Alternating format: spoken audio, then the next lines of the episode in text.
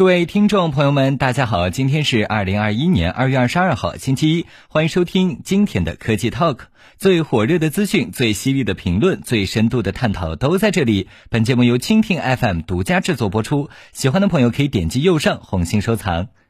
每个人的童年回忆中，可能都藏着一款令人想吐的水果味药剂。在药物界，水果口味和粉嫩可爱的包装似乎总是充满陷阱。一代冲剂可能闻起来香香甜甜，但却能在入口的瞬间就将人击倒，让人由衷感叹：草莓味儿的东西竟然也可以这么难吃！都做成草莓味儿、橘子味儿了，药怎么还是难吃呢？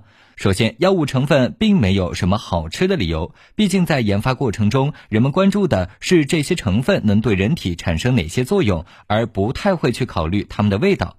对药品味道的抱怨经常集中在苦味上。从演化角度来看，这种苦味的存在倒是有些道理。对苦味的感知和抗拒被认为是一种适应性的演化产物，它能帮助人类避免自然界的有毒物质。而另一方面，有毒意味着具有生理活性，也就是说，有毒的东西总是会对人的生理产生某种影响。有时候，这种影响可能正是治疗疾病所需要的。所以，苦味的。的天然毒物常会通过改变造成药物，同时还保留着苦味的特性。当然，这肯定是不绝对的。在苦味之外，糟糕的气味和奇怪的质感亦有贡献。比如蒙脱石散，就让很多人体验到了真吃土的感觉。除了成分本身，剂型也很大程度影响着药物的难吃程度。最容易避免不良口味的是片剂、胶囊这样不会在口腔中立刻散开的剂型。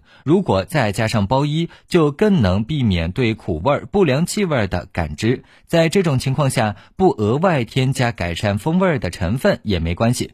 当然，这些片剂和胶囊肯定不能满足全部需要。儿童剂型常会做成液体或者散剂，这是为了。避免吞咽困难，同时方便进行剂量调整，而这些剂型就很容易暴露药物难吃的一面。即使加入了甜味剂和香味物质，药物成分自带的苦味、气味或者奇怪质感，依然很难完全被掩盖。所以，某种意义上说，草莓味的药比没有味道的药更难吃是很正常的现象。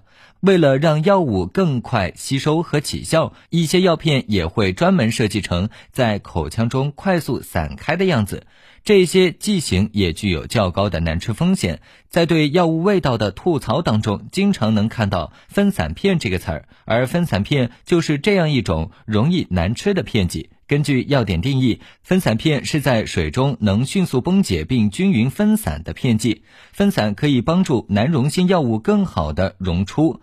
既然遇水迅速分散，自然在口腔中也容易散开，与舌头的接触面积更大，风味释放也就更充分了。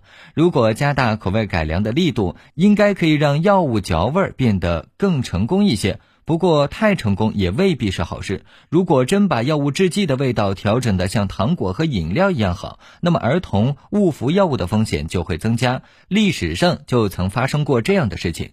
一九四七年，制药公司宝雅将老药阿司匹林的剂型重新设计，推出了一种经过调味、可以咀嚼的小剂量阿司匹林片剂。随后几年，拜耳等公司也推出了类似的产品。